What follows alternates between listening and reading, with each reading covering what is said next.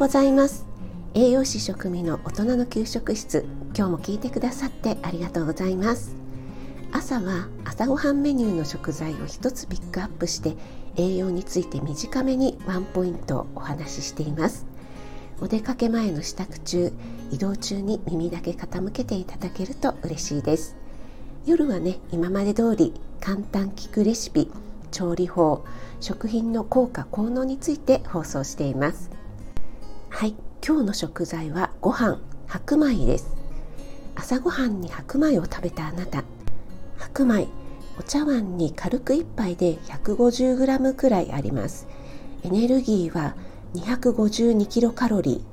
タンパク質は 3.8g 脂質 0.5g です。脂質はねとっても低いけどご飯は主に炭水化物。エネルギー源で他の栄養素は意外と低いですね。玄米にするとビタミン B1 や食物繊維が残っているのでおすすめですよ。あなたが美味しく食べて美しく健康になれる第一歩を全力で応援します。フォローいいねしていただけると嬉しいです。いいお天気になりましたね。